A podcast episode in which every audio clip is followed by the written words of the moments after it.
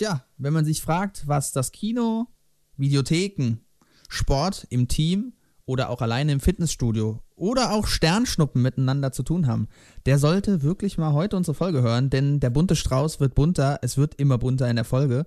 Unter anderem mit einem neuen Intro, zwar nicht unserem Standard neuen Intro, aber einem anderen neuen Intro. Außerdem hat Marius auch noch ein bisschen Fernsehen geguckt, beziehungsweise äh, eine schöne Dokumentation über die Beastie Boys. Da könnt ihr drauf gespannt sein.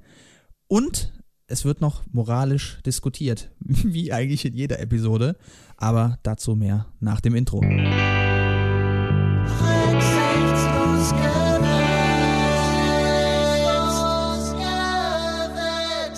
Ich glaube, das war das Professionellste, was jemals in diesem Podcast passiert ist, ehrlich gesagt. Kann schon sein, ja. nicht, dass es sonst unprofessionell ist, selbstverständlich nicht, vor allem nicht, wenn du dabei bist, Benny. Aber ähm, ja, dann äh, sage ich mal sozusagen, ich weiß nicht, ich bin jetzt überfordert damit, dass wir jetzt gar keine Einleitung hier mehr machen müssen, groß, sondern ja, eigentlich schon. wirklich nur so gefühlt jetzt äh, raushauen können. Und ich weiß auch gar nicht, wo, wo, wo mit mir letztlich anfangen sollen. Also ich glaube, äh, im, im in, in the wake of the last weeks könnte man vielleicht noch ganz kurz voranstellen, dass man einfach nochmal die Frage stellt, wie geht's dir so, Benny? Wie, wie, wie läuft so? Jetzt geht's ja mittlerweile, äh, auch wenn das natürlich kontrovers diskutiert werden kann, ob es das in diesem Podcast muss, ist die andere Sache, aber es geht ja jetzt wieder ein bisschen bergauf mit dem, äh, mit dem Leben. Mhm. mhm. Äh, wie fühlt es sich an? Wie läuft's? Äh, das klingt jetzt wirklich pervers. Und diese Krise hat natürlich viele Leute in Mitleidenschaft gezogen ohne Frage. Aber so ein bisschen romantisch blicke ich jetzt schon zurück. Von vor so drei, vier Wochen. Ganz ehrlich. Und äh, weil das einfach so eine, also einfach so eine brutale Stoppsituation war, in der man dann da doch irgendwie auch entspannen konnte. Und das sage ich jetzt aus meiner extrem privilegierten Position. So, ich hatte ein sicheres Einkommen da, wo ich gearbeitet habe und, und, und, und, und. Also äh, brauche ich mir da wirklich, also ich weiß, aus was für einer Position ich da spreche. Und es gibt viele Leute, die sind ganz anders mit dieser Situation umgegangen. Aber grundsätzlich bin ich schon froh, wenn es jetzt wieder äh, sowas wie Normalität gibt, so, ne? Aber äh, ja, also ich fand die massenhafte Unverfügbarkeit, die wir jetzt in den letzten Wochen hatten, schon äh, irgendwie auch teilweise entlastend, teilweise natürlich auch belastend. Aber vielleicht kommen wir da auch noch später im Podcast drauf zu sprechen. Aber wie geht's hm. dir denn? Was ist, was ist dein Gefühl? Geht's bei dir jetzt wieder bergauf oder eher, boah, so ein bisschen noch eine Woche drin? Ist eigentlich auch ganz nett. Ich finde es eigentlich ganz seltsam, muss ich ehrlich sagen. Also es ist für mich immer noch, ich kriege das gar nicht so richtig zusammen, weil du auf der einen Seite halt äh, eigentlich immer noch diese, äh, diese Allgegenwärtigkeit dieses Virusgedöns äh, um die Ohren geschlagen kriegst, ja. aber auf der anderen Seite dir jetzt auch so ein bisschen suggeriert wird, ja, ja, es geht jetzt schon langsam wieder weiter. Trotzdem hast du dann im Hinterkopf, dass gesagt wird so, der zweite Lockdown wird kommen. Ja, es ist die ganze Zeit so diese Keule, die da immer so äh, Richtig. passt nur auf. Richtig. Ja, stimmt schon. Und ich weiß ehrlich gesagt, ich fühle mich auch ein bisschen, der, also ich kann aber mit deinen romantischen Gefühlen äh, tatsächlich sympathisieren, weil ich es auch irgendwie schon die ganze Zeit dachte, so irgendwie, ich weiß nicht, ich habe irgendwie fast schon ein bisschen Angst davor, mich wieder an normales Leben gewöhnen zu müssen. Ja, ja, ja. In dem Sinne, als dass irgendwie wenn es nur solche Kleinigkeiten sind, dass du von allen Freunden um dich rum wusstest, du kannst denen jetzt schreiben, die sind eh zu Hause und sitzen schon ne? rum. Ja, ja, ja. Ne? Sowas, sowas ganz angenehmes, zum Beispiel wie auch gerade äh, im Moment auch noch äh, Julian zu Hause sitzt.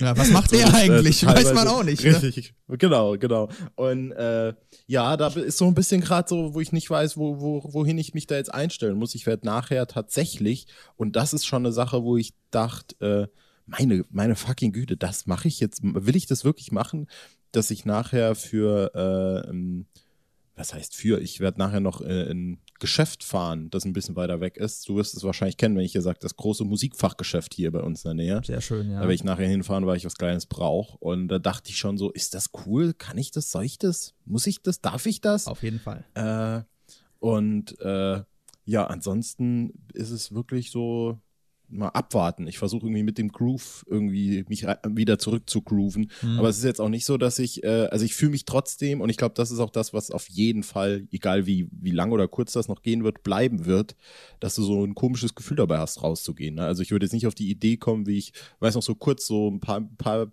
paar Tage oder so, vielleicht eine Woche bevor dieser Komplett-Lockdown kam, hatte ich mal noch so einen Tag, wo ich einfach dachte, heute gehe ich mal in die Stadt Und da war ich in einem Plattenladen und da war ich hier und da und hab mir ein Eis geholt und bin einfach ein bisschen rumgelaufen. Mhm. Aber es, ich bin gedanklich und auch moralisch meilenweit davon entfernt, sowas je nochmal zu machen. Jemals in deinem Leben. Also das ist jetzt durch. Damit brauche ich Ja. nicht mehr. Ja, ich weiß, Komplett. klar, die Unverbindlichkeit ist natürlich völlig abhanden gekommen. Ja. Ne, das muss Ja. man wirklich sagen. Was, was ich, ähm, was mir mit diesen romantischen Gefühlen auch so verbinde, ist, wir, es wird ja schon seit Jahren beklagt, so, es gibt sozusagen kein wirkliches Massenmedium mehr. Gerade das Internet führt zu so einer Diversifikation der Gesellschaft und zu, zu so einer Zersplitterung und Zerfaserung. Jeder findet so seine Nische und kann was für sich machen.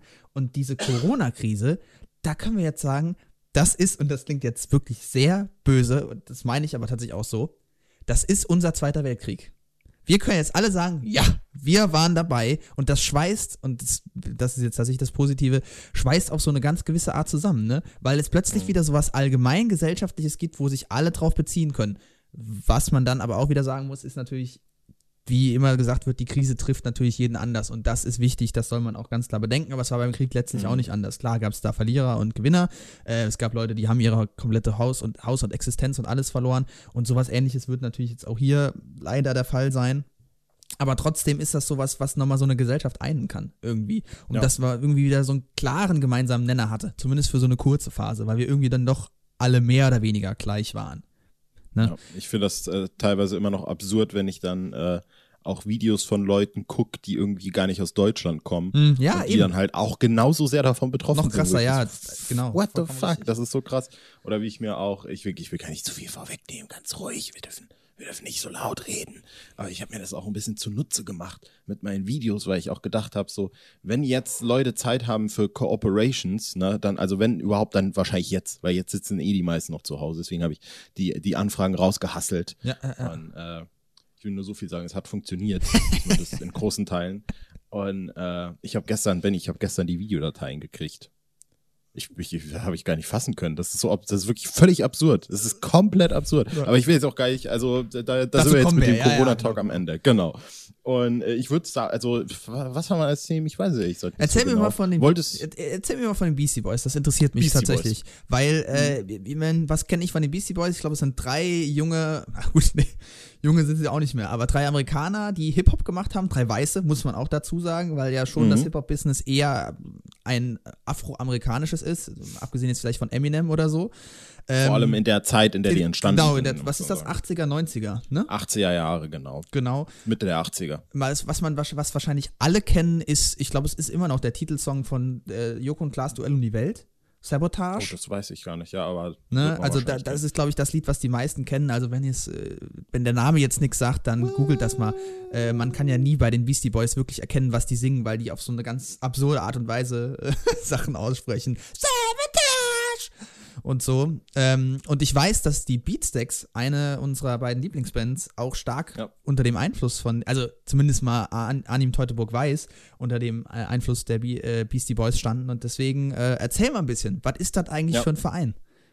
Also, ich muss dazu sagen, ich konnte vor der Dokumentation absolut nichts mit den Beastie Boys anfangen. Also, also so wie War ich jetzt. Ja, es ist wirklich so. Und äh, das, das, das Ding ist tatsächlich an der ganzen Sache, dass ich die Dokumentation, die übrigens kann man auch dazu sagen, ist auf Apple TV Plus. Also man muss das immer nochmal erklären, weil das ist jetzt komplett neu geregelt und es ist völlig absurd. Ich blick da auch gar nicht durch. Apple TV ist quasi wie Amazon Prime, wo du halt die Sachen ausleihen kannst für Geld. Also kannst du auch einfach, da habe ich mir zum Beispiel Nice Out geholt auf Apple TV. Und äh, Apple TV Plus ist quasi deren Abo-Service, wo die dann auch Originals produzieren und so. Es gab da zum Beispiel diese Morning Show, hieß das. Also es war eine Serie, The Morning Show mit Jennifer Aniston, die war ganz, ganz gut bewertet, glaube ich. Und äh, weil ich vor nicht allzu langer Zeit ein Apple-Produkt äh, gekauft hatte, hatte ich ein Jahr Apple TV Plus kostenlos Ah ja, okay. was echt eine stabile Sache ist, kann man auch an der Stelle mal sagen. Ähm, nichtsdestotrotz gibt's auch, habe ich mich jetzt erkundigt, einen Gratis-Monat. Das heißt, wenn nach diesem Vortrag jemand Bock hat, diese Beastie Boys-Doku sich reinzuzimmern, dann äh, kann er es mit dem Gratis-Monat reinballern. Und äh, Gibt es noch ein paar andere Anreize, abgesehen von den Beastie Boys? es gab jetzt, es gibt jetzt eine neue Show, glaube ich, mit Chris Evans, die ganz spannend aussah. was heißt Show? Weiß also heißt das eine Serie? Eine Serie. Oder? Ja, Eine Serie, ja, okay. genau, Weil ich eine meine, Serie. ne, hätte ja auch sein können, Fiction. Late Night Show oder Genau. so. Okay. Nee, nee, nee, nee. Und ähm, ansonsten habe ich mich aber da noch nicht so richtig reingeguckt. Es sind auch nur Original Series und nicht Original Movies, glaube ich, bis dato. Ähm, mhm. Und äh, die Beastie Boys Doku habe ich irgendwie über zwei, drei verschiedene Ecken mitgekriegt, auch weil Beats, die Beatsteaks das auf Instagram in den Stories gepostet haben. Ah. Dann habe ich mal da irgendwie nachgeguckt oder so und habe dann mitgekriegt, äh, wer da Regie führt. Und weißt du, wer da Regie geführt ich hat? Keine Ahnung. Spike Jones. Ah, okay. Den kenne ich. Nicht Spike Lee, Spike Jones. Spike das ist der Typ, der Hör gemacht der typ hat. Von, ja. Black Clansman. Äh, nee, Spike ich Jones weiß. ist der, der Lee, äh, Lee gemacht hat, der, der Hör gemacht hat so. und der eben auch befreundet ist mit den Beastie Boys ja. und der, glaube ich, ich weiß es jetzt gar nicht mehr ganz genau, meine ich, das Musikvideo zu Sabotage auch gedreht hat und vielleicht sogar ein paar andere Musikvideos. Auf jeden Fall sind die äh, Digge miteinander mhm. und äh, ich dachte dann so, hm, also Spike, Spike Jones mag ich eigentlich, finde ich gut, dann würde ich vielleicht dann doch mal da reingucken. Und habe ich mir das gegönnt und ich muss sagen, ich bin begeistert von dieser Dokumentation. Das war so geil. Das war so, so, so schön einfach. Ähm, und das Geile daran ist auch vor allem, also wie gesagt, ich bin mit den BC Boys null vertraut. Was ich aber jetzt weiß, ist immer, dass das auch so ein bisschen so Querdenker-Typen waren und die auch immer so, ach komm, alles egal, wir machen, was wir wollen und dies und das. Mhm. Und diese Doku strahlt das auch ein bisschen aus. Und das finde ich ganz, ganz, ganz, ganz toll. Zumal es eigentlich gar keine, das ist das Geile und das ist der coole Pitch daran, das ist gar keine Dokumentation, mhm. sondern das ist eigentlich eine Bühnenshow. Die sind dann nämlich in irgendeinem so einem LA Auditorium, das so ein bisschen anmutet, wie wenn Steve Jobs eine, eine, eine, eine Pressekonferenz gegeben hat. Mhm. Und es gibt ja, man muss traurigerweise dazu sagen, MCA, Adam York heißt der Typ, glaube ich, ist ja leider 2012 verstorben, einer von den BC Boys. Und die zwei Verbliebenen haben dann gesagt, ohne den machen wir nicht weiter. Und jetzt ist das quasi so, die sind das erste Mal seit Ewigkeiten, glaube ich, wieder so zusammen aufgetreten oder so, weiß ich auch nicht so genau.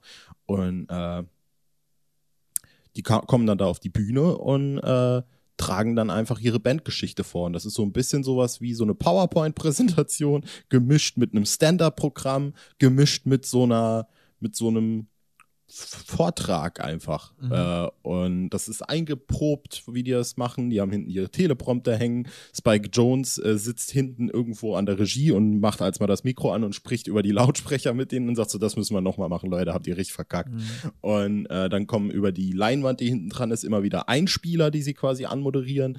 Dann haben sie das in Chapters untergliedert und so. Und das war so schön also es war, ich konnte, ich kann mit der Musik, das, das ist das Ding jetzt. Ich habe angefangen, habe gesagt, ich konnte mit den Beastie Boys bis dato nichts anfangen. Kann ich immer noch nicht tatsächlich. Ah, äh, aber die Doku ist, aber, immer, also oder dieses äh, künstlerische Machwerk, was auch immer. Ja. Richtig. Und das hat so eine schöne Dramaturgie und es ist auch so, ich habe schon die ganze Zeit gedacht, so, weil ich auch, die haben auch diese, diese Dreierkonstellation, diese Freundschaft so schön gezeichnet durch diese Dokumentation durch. Und du wusstest ja, dass dieser eine Typ halt eben nicht mhm. da auf der mhm. Bühne dabei steht.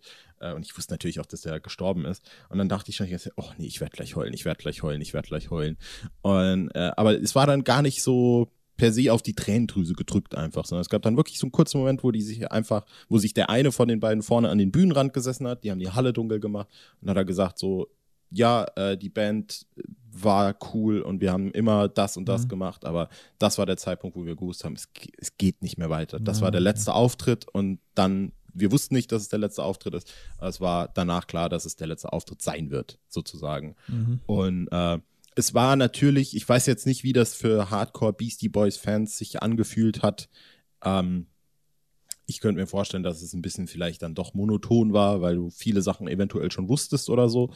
Äh, die haben wohl auch vor einem Jahr oder zwei ein Buch als schon rausgebracht, The Beastie Boys Book. Das heißt jetzt The Beastie Boys Story, ich auch lustig. Ähm, und Vielleicht standen da auch schon dann die meisten Sachen drin. Aber mhm. für mich war das äh, ganz, ganz toll, vor allem auch mit dem Hintergrund der Musik. Und eben, es ging auch viel tatsächlich um äh, das äh, Pulverfass New York quasi und äh, was da damals abging und wer ihre größten Einflüsse waren. Und äh, mit wem die da rumgehangen haben, dass sie dann nach LA sind, dass sie doch wieder nach New York wollten und mhm. wie Hip-Hop war und was Hip-Hop war und wofür das stand und so. Das war sau cool. Das war einfach so ein bisschen auch Musikgeschichte einfach, die du mitgenommen hast. Das erinnert mich ganz stark an, äh, ich weiß nicht, ob du den gesehen hast, den Musikfilm Shine a Light. Also es ist kein Musikfilm, sondern es ist ein Konzertfilm von niemand geringerem als Martin Scorsese über die Rolling Stones. Ah, nee, habe ich nicht gesehen. Ich kenne nur das Poster, ist mir ganz, weil da steht Scorsese Stones. Steht Ja, genau. Und das, äh, den, der ist wirklich auch ziemlich cool, wenn man die Stones mag. Ich meine, die Musik ist halt schon irgendwie eigene. Also vor allem das, also die Musik an und für sich, die sie früher gemacht haben, kann man sich ja heute noch gut anhören, aber die Konzerte sind schon, naja, die sind ja auch nicht mehr die jüngsten, waren auch zu dem Zeitpunkt der Aufnahme nicht mehr die jüngsten und das ist auch so ein bisschen quergeschnitten. Der Hauptteil ist das Konzert in so einem wundervollen alten Barocktheater in New York, glaube ich auch. Ähm, aber dann gibt's halt eben auch Ausschnitte, wo Martin Scorsese sich mit denen unterhält. Dann gibt's so ein bisschen Vorbereitung und hin und her, wie das oft ja so ist bei so Konzertfilmen. Also die nicht nur das Konzert stumm abfilmen und man guckt halt so Song für Song oder was, sondern ist immer so ein bisschen hin und her. Ähm, dazu auch ganz äh, experimentelles Beispiel, Led Zeppelin, äh, ich glaube, der heißt The Song Remains the Same. Äh, das ist auch so ein Konzertfilm mit äh, fantastischen Elementen, wo dann am Schluss noch äh, Reisen sind über irgendwelche Berge und Ritter und so völlig crazy, halt Led Zeppelin. Mhm. Ähm, aber das hier, das wäre nämlich meine Frage gewesen, da war auch kein Publikum in diesem Auditorium oder wie war das? Also, Doch, das war Ah, okay. voll, voll mit Fans. Ja, Ah, okay, das ist auch- das ist auch ganz geil. Ja, das war wirklich, wie, wie gesagt, so eine Mischung aus Stand-up und Vortrag irgendwie so. Ah, Und die haben auch wirklich so eintrainierte Gags gemacht, die haben dann miteinander so ein bisschen geredet und so. ja, ja. Richtig, und das war äh, richtig, richtig geil irgendwie. Was mir jetzt, habe ich, richtig- ja, ja, etwa sag. hab ich richtig gemocht, Punkt. Ah ja, weil- weil was mir einfällt, was ich eigentlich auch besprechen wollte, was ich aber eben nicht gesagt habe, ich Gurke, es passt perfekt, ist, äh, ich gucke im Moment eine Dokumentationsreihe auf Netflix. Oh, die gucke ich auch. Sag. Ich weiß nicht, wie sie heißt, aber es ist über die Chicago Bulls. Ja, selbstverständlich. ja, selbstverständlich. Ich würde es mit dem britischen Akzent The Last Dance, äh, der Amerikaner würde sagen The Last Dance. Ähm, Ja. Genau, der letzte Tanz, die äh, jede Montag kommen zwei Folgen. Es sind, wir sind jetzt bei Folge 6, nächsten Montag. Wir nehmen gerade an einem Freitag auf, also am 12., glaube ich, ne? Ich guck mal gerade. Nee, am 11. Ja. Am 11. Nee, am 11. kommen die Folgen 7 und 8 und dann noch die letzten beiden Folgen. Und ähm, das ist einfach nur, ich bin ja großer Basketball-Fan und da geht mir das Herz Mhm. auf. Das ist ein, also das ist jeden Montag ein Highlight, pure Freude und ich fieber da so richtig drauf hin. Ich finde das auch geil, dass nicht direkt alle Folgen verfügbar sind, sondern Ja. dass man das so in Stücken gucken kann und äh, das hat wirklich, ich, das, ich gucke das so gerne und das ist natürlich jetzt klassischer gemacht, wie so eine klassische Doku.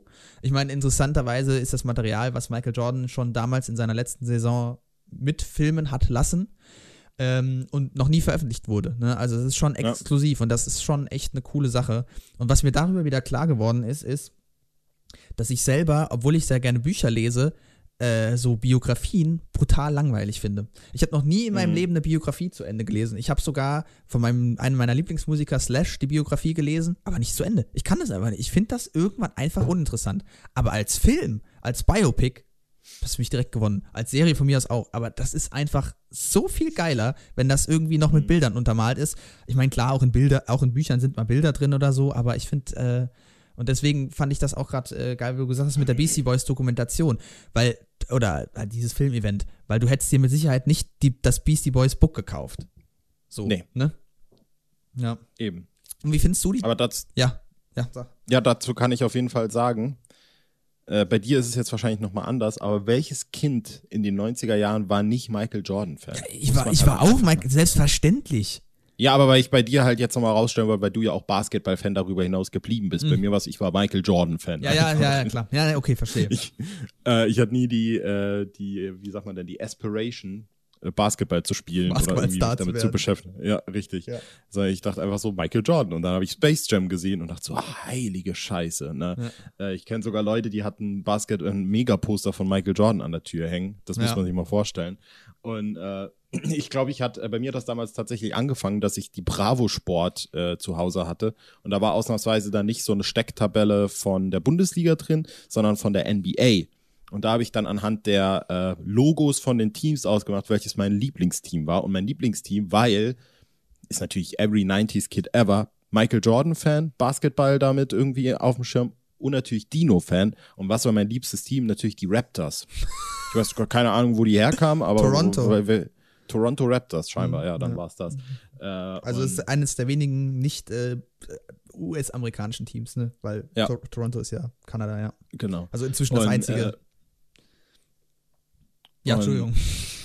Ja, ich, ich weiß gar nicht, wo. Ach so, die Dokumentation, klar. Ja. Und deswegen dachte ich dann so, ich will auf jeden Fall mal da reingucken, weil es irgendwie dann auch spannend ist, weil dann habe ich natürlich doch irgendwie Chicago Bulls durch Space Jam natürlich auch und dann so, oh mein Gott, ich bin Fan und Scotty Pippen und ich fand, ich weiß noch, als Kind fand ich immer den Namen Scotty Pippen so geil. Der ist auch Und geil. ich war, ja, und ich war voll enttäuscht, dass in der Doku hat irgendwann irgendjemand gesagt Scotty Pipen und ich dachte so, was? Und dann aber später haben sie dann plötzlich alle gesagt Scotty Pippen. Ich, okay, alles gut, alles, die Lage ist unter Kontrolle. Ja, vielleicht was Ähm, irgendjemand aus dem Südstaaten oder so mit seinem Southern Drawl und dann ein Pipen oder so, keine Ahnung. Ja. Alter Plantagenbesitzer.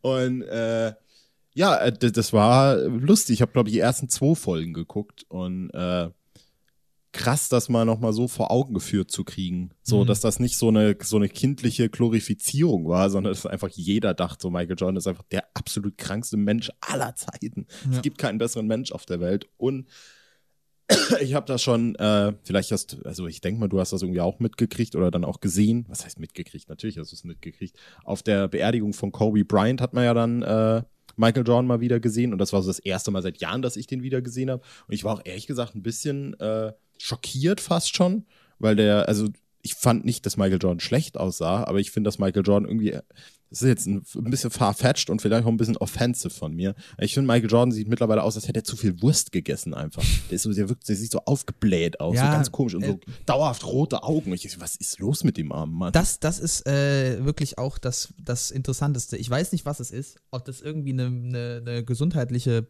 äh, Zustand ist, den er hat, aber das mit den Augen ist schon wirklich Komisch, komisch. ne? Das, ähm, ich meine, du sagst es, du hast ihn damals, also nicht damals, sondern halt bei der, bei der Beerdigung von äh, Jordan, äh, äh, nicht Jordan, Kobe Bryant gesehen, der äh, Bryant. dieses Jahr verstorben ist. Das war auch, auch ein großer Schock tatsächlich für mich. das war Aber dieses Jahr. Haben wir, haben wir da nicht auch im Podcast drüber gesprochen?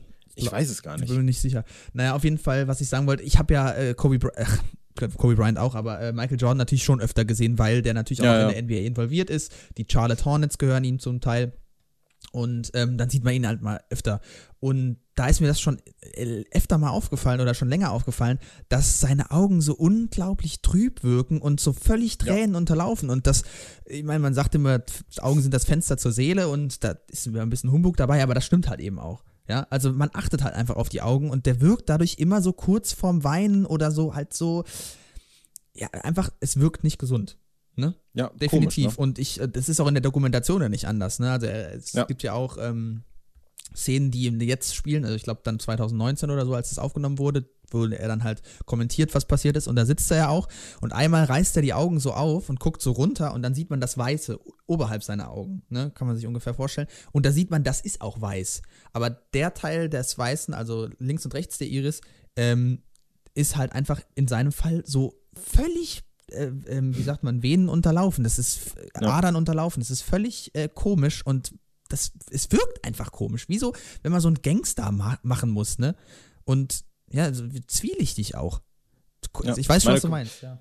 Meine große Hoffnung dazu ist eigentlich, und das ist äh, alles, was ich noch dazu sagen will, hoffentlich, hoffentlich, hoffentlich ist er in Space Jam 2 mit dabei. Das ist die wirklich wichtigere Frage. Vollkommen richtig. Und ob, vielleicht Ja. hat er dann Kontaktlinsen.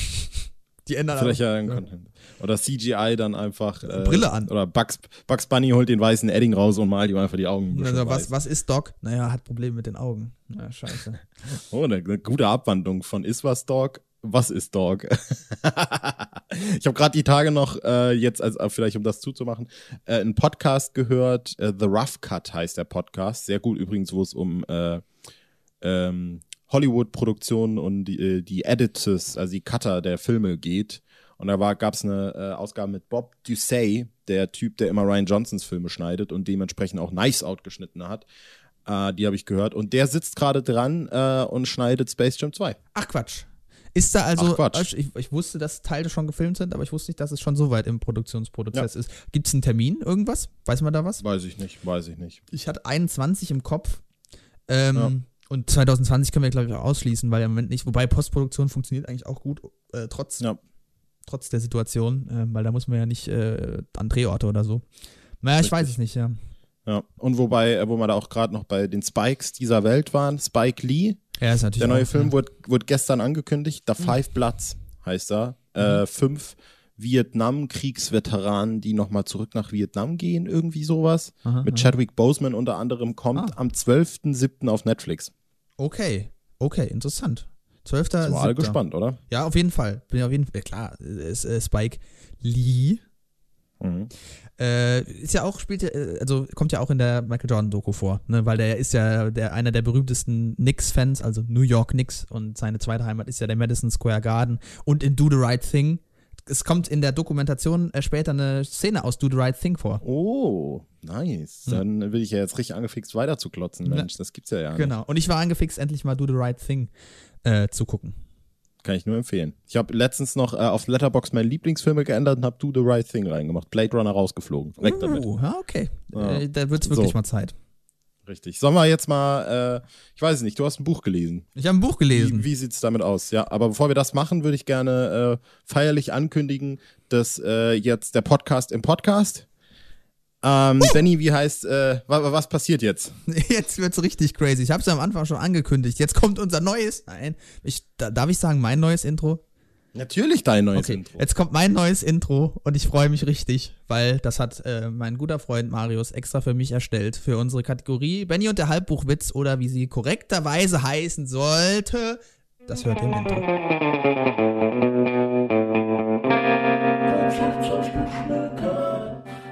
Mit Benjamin. Oh yeah. Mit Benjamin. Und Marius. Hey, naja. Du, ah, du, du gehörst auch dazu. Ja, äh, man muss ja tatsächlich sagen, ich gehöre mittlerweile mehr dazu, als das angedacht war. Deine Konzeptüberarbeitung hat mich da auch sehr dazu angefixt, äh, dieses Intro dann endlich mal, äh, was heißt endlich mal, oder überhaupt mal ein Intro zusammenzuwursteln, weil ich jetzt auch das Gefühl habe, es ist ein, es ist, es ist eine Symbiose. Wir bilden einen symbiotischen Kreis, die Nabu und die Ganges. Na, du bist quasi, ich bin dein Jar Binks in dem Fall. Du, ich bin der Jar Binks zu deiner Padme. Ah, So, schön. und, es gibt immer äh, ein größeres Buch. Richtig. Ja. Oh Gott. Und ah, da kommen die Phantom Menace-Anspielungen. Ich hoffe, jemand, der eventuell gerade zuhört, freut sich, falls er denn noch zuhört. Ja. Ähm, Und, versteht es auch, ähm, weil ich meine, muss man ja. richtig. Ja. Richtig. So, und äh, dementsprechend ist jetzt ja das neue, ich nenne es dann mal Konzept, dass äh, du Bücher besprichst, von denen du auf der einen Seite begeistert oder nicht begeistert bist, aber auf der anderen Seite auch denkst, das interessiert mich und gibst mir dann im Vorhinein quasi ein paar Aufträge. So war es auch jetzt wieder. Du hast mir einen Podcast empfohlen zu einem Buch, das da äh, dir, schätze ich jetzt einfach schon mal, sehr gefallen hat und äh, den Rest überlasse ich dir. Ja, ähm, kurz zum Podcast direkt. Äh, der Podcast heißt In trockenen Büchern, nicht in trockenen Tüchern, von Alexandra Tobor. Das ist äh, einer meiner absoluten Lieblingspodcasts. Der kommt nur sehr, sehr spärlich, was aber gar nicht schlimm ist. In dem Podcast bespricht sie immer Sachbücher. Also sie stellt sich sozusagen trockenen Büchern, deswegen auch der Titel.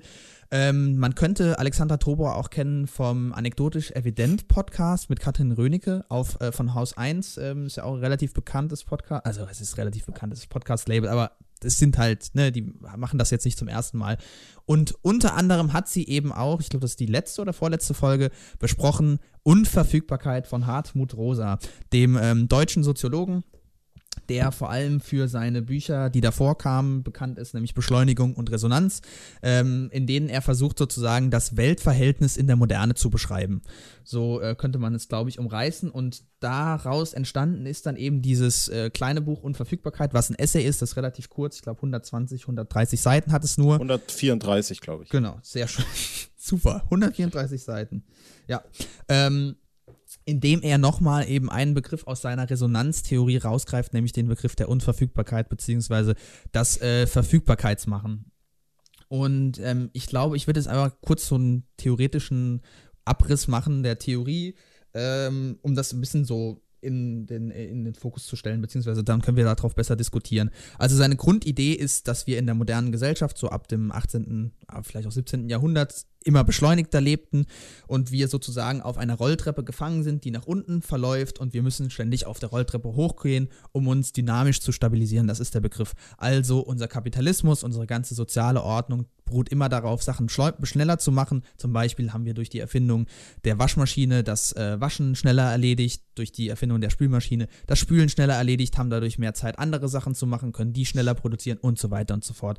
Ist ja jetzt wirklich keine besonderlich äh, bahnbrechende Entdeckung oder so, aber beschreibt halt tatsächlich unser Verhältnis zur Gesellschaft und das Verhältnis zur Welt ganz gut, dass wir eben in unserer Gesellschaft auf Beschleunigung aus sind. Und was Hartmut Rosa dann sagt, ist, das führt aber zu etwas, nämlich Entfremdung. Und diese Beschleunigung macht uns tatsächlich gar nicht irgendwie glücklicher, sondern sie führt dazu, dass wir immer wieder so in ein komisches Verhältnis mit Welt geraten und eben nicht in ein resonantes Verhältnis mit Welt. Was heißt jetzt Resonanz? Das ist für uns Musiker natürlich nochmal einfacher nachzuvollziehen. Das heißt einfach mitklingen im ersten Moment. Ne? Also wenn irgendwas resonant ist, dann, weil die Gitarre halt eine gewisse Resonanz hat, wenn ich sie spiele, dann erklingt sie. Und äh, was Hartmut Rose damit meint, ist, dass es eben so eine Art äh, positive Erfahrung gibt von Welt, wenn Welt uns berührt, wenn wir mit der Welt mitschwingen, wenn ich mit der Welt rede. Ähm, ich kann ja mal kurz aus dem Resonanzbuch die Definition vorlesen. Ähm, Resonanz ist keine Echo, sondern eine Antwortbeziehung. Sie setzt voraus, dass beide Seiten mit eigener Stimme sprechen und dies ist nur dort möglich, wo starke Wertungen berührt werden. Resonanz impliziert einen Moment konstitutiver Unverfügbarkeit. Hier haben wir es schon mal, den Begriff. Ähm, und worum es ihm also geht, ist, dass wir nicht diese Entfremdungserfahrung machen sollen, weil plötzlich alles beschleunigter wird und wir dadurch nicht mehr so richtig alles im Griff haben, sondern dass wir Resonanzerfahrungen suchen. Und jetzt ist natürlich die Frage, was sind Resonanzerfahrungen? Und äh, da kommt jetzt das Buch Unverfügbarkeit ins Spiel. Eine klassische Resonanzerfahrung, die er am Anfang nennt, ist Schnee der erste Schnee, den wir als Kinder kennen. Wenn das, denn was ist das? Das ist eine Unverfügbarkeit.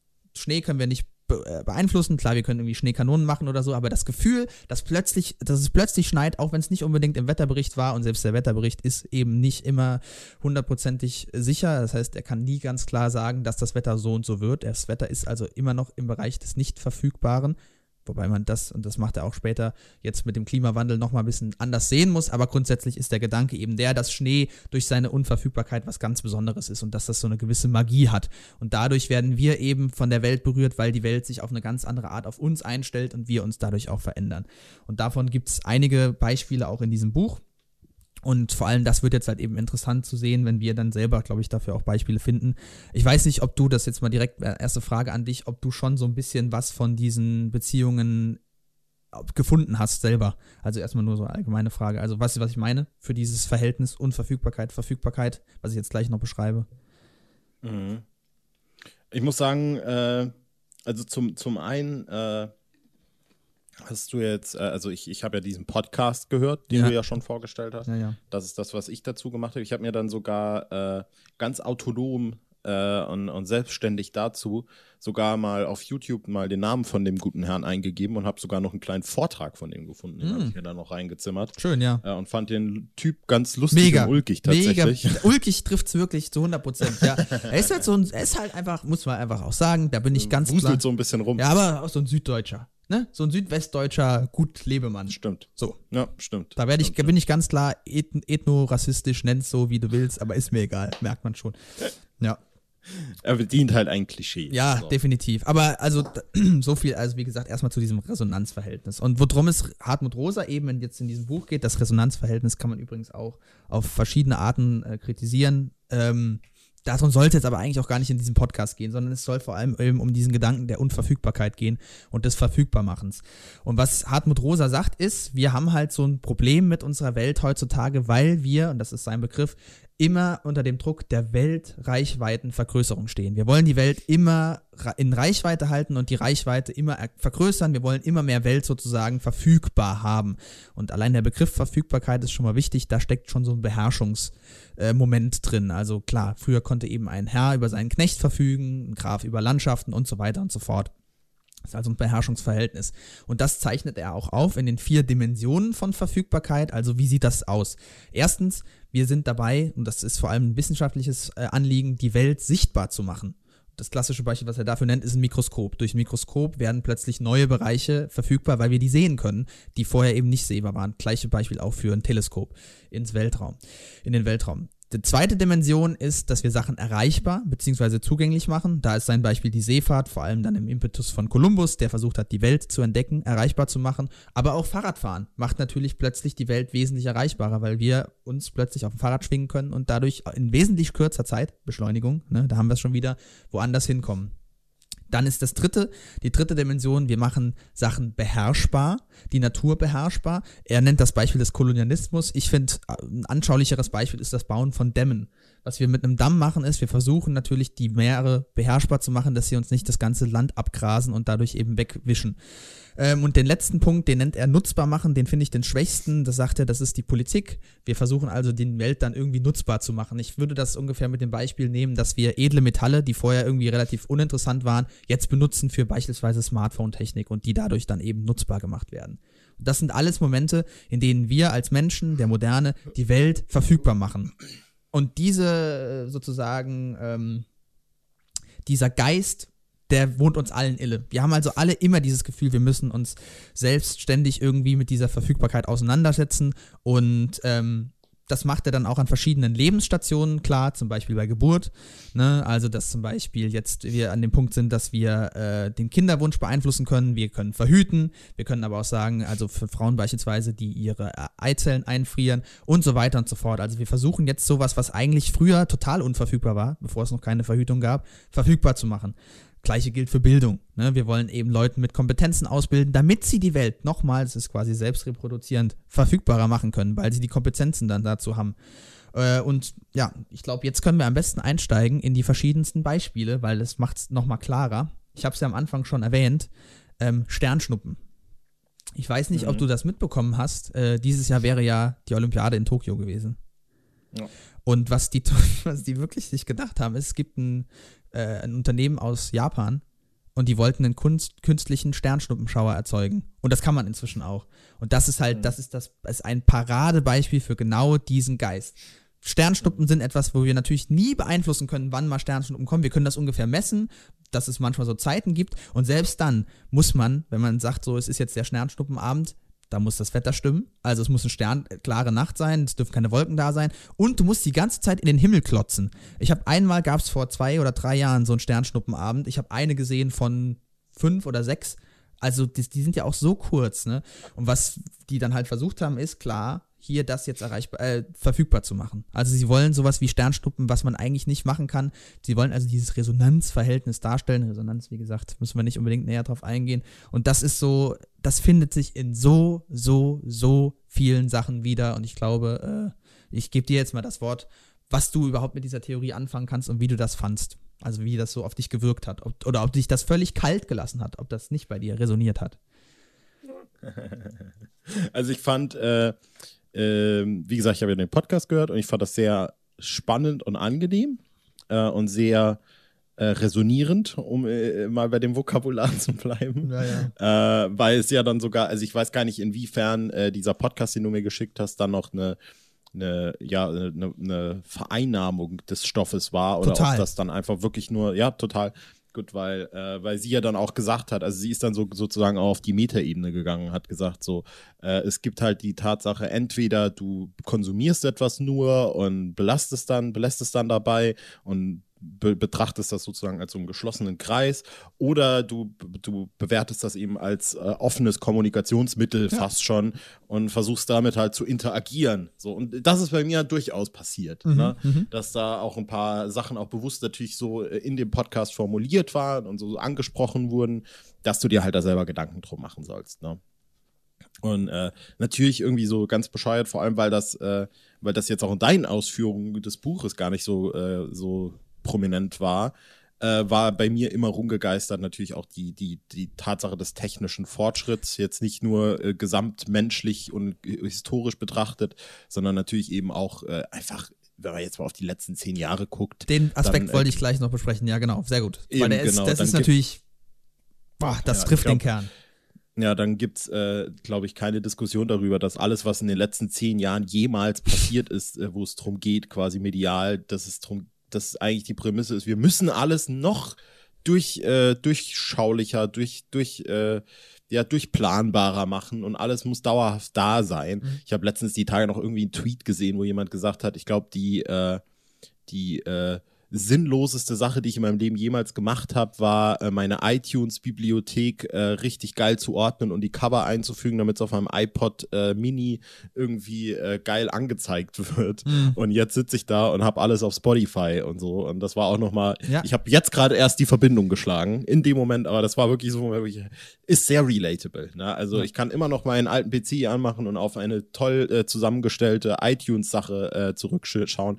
Ich habe das verfügbar. Ich greife aber nicht mehr drauf zu, weil es jetzt eine minimal bessere Art und Weise gibt, wie mir Dinge verfügbar gemacht werden. Wir hatten das letztes Mal, Disney Plus. Ich habe letztens noch meinen Star Wars Podcast mit Sissy aufgenommen, wo mein äh, Fazit zu Disney Plus war, oh, jetzt äh, habe ich den Vorteil, ich muss nicht mehr aufstehen und die Star Wars Blu-ray reinschieben. Also das hast du auch hier ich erwähnt. Ich kann direkt im Bett, ja, ich kann direkt im Bett liegen bleiben und es anmachen. Äh, und es ist mittlerweile, das ist auch das Absurde, es, es passiert ja vor allem bei einem technischen Ding, zumindest für mein Empfinden, da gehe ich jetzt an dich weiter, mittlerweile nur noch auf der Mühebene. Ne? Dass das gar nicht mehr irgendwie die großen Sachen jetzt momentan sind, sondern ja. das ist wirklich nur noch zwischen, äh, die, also die Schritte sind äh, quasi keine ganzen mehr, sondern nur noch so. Keine Sprünge mehr, wie man sagt, Quantensprünge. Genau. Genau, richtig. Ähm, was ich sagen wollte ist, äh, also klar, die Digitalisierung ist das, das, äh, das Paradebeispiel schlechthin. Ähm, was man vielleicht noch erwähnen sollte, ist, was bei Rosa es halt immer bei diesem Verfügbarkeitsmachungsimpetus darum geht, dass wir sozusagen dann diese Resonanzerfahrungen schaffen. Also dadurch, dass du jetzt quasi die Möglichkeit hast, alle möglichen Songs von Spotify jederzeit zu hören, hast du halt potenziert sich sozusagen scheinbar die Möglichkeit, Resonanzerfahrungen zu machen. Und Rosa würde mhm. dann eben sagen, tut es nicht. Wie gesagt, ich bin nicht so erpicht auf diesen Resonanzbegriff. Ich finde einfach generell das Motiv, diesen Leitgedanken, den Zeitgeist äh, der Unverfügbarkeit und Verfügbarkeit doch sehr treffend. Und deswegen möchte ich jetzt auch einfach mal aus dem Buch zitieren, ein, zwei Stellen. Genau nämlich mhm. das zur Digitalisierung, da habe ich mir extra rausgeschrieben. Ja. Also, Geil. die Techniken und Prozesse der Digitalisierung haben unser Weltverhältnis auf fundamentale Weise transformiert indem sie beinahe die ganze im Bewusstsein repräsentierte Welt auf historisch beispiellose Weise verfügbar gemacht haben. Diese Welt ist gefühlt immer nur ein oder zwei Klicks entfernt. Und dann spricht er eben davon, dass wir zum Beispiel diesen Informationshunger haben. Wir wollen wissen, wie unser Lieblingsfußballverein gespielt hat, wie morgen das Wetter wird. Und vor 50 Jahren konnte man das natürlich auch zusammentragen. Die Informationen gab es, aber es hat deutlich mehr Zeit in Anspruch genommen. Und dann sagt er, ähm, wo haben wir es? Heute sind die entsprechenden Weltausschnitte Google sei Dank innerhalb weniger Sekunden erreichbar. Übrigens, sehr geile Formulierung, Google sei Dank anstelle von Gott sei Dank. Ne? Ganz clever hier gedachte man. Ähm, Gehe dann eben auch auf das auf Ware zu sprechen, sagt natürlich nicht anders verhält es sich mit der wahren Welt, vorausgesetzt die ökonomischen Ressourcen, Ressourcen reichen aus, sind mehr oder minder alle nur erdenklichen Güter buchstäblich über einen Klick zu erwerben. Die Warenwelt öffnet sich in ihrer gesamten Vielfalt innerhalb von Sekunden der Betrachtung, das ist die erste und zweite Dimension, also es ist plötzlich sichtbar und erreichbar, und durch den Kauf dann auch der Verfügung. Sie sind also jetzt beherrschbar und nutzbar zu machen, die ganzen Waren. Und dann kommt er auf den äh, wichtigsten Punkt sozusagen, der auch mit dieser Digitalisierung einhergeht, nämlich Selbstoptimierung und die Quantifizierung des Selbst vor allem. Und da ist das, was ich am Anfang meinte mit Sport. Ähm, ich habe äh, jetzt in dieser Corona-Zeit relativ viel mitbekommen, äh, relativ viel hier auch Sport gemacht in äh, meiner eigenen Bude. Kann man ja auch an der Stelle erwähnen mit Pamela Rife. Und da bin ich auch völlig, äh, finde ich auch völlig unironisch. Das ist eine gute Sache, sich ein bisschen zu bewegen. Was ich nämlich gemerkt habe, ist, ich mag das eigentlich gar nicht so gerne ich habe früher sehr viel Sport getrieben und mir ist klar mhm. geworden, auch in Auseinandersetzung mit Rosa, dass ich gerne Teamsport gemacht habe, weil ich gerne mit Leuten zusammen war, weil ich diese Resonanzerfahrung des gemeinsam irgendwas Erreichens irgendwie toll fand, wenn man gemeinsam den Dauerlauf geschafft hat oder so. Aber so selber den eigenen Körper verfügbar machen, denn das ist letztlich dieses extreme Fitness-Treiben, ne? Also man macht sich sozusagen fit, damit man besser durch die Welt laufen kann, nicht mehr dann schnaufen muss und so weiter. Es ist also eine Selbstoptimierung, Selbstverfügbarkeitsmachung.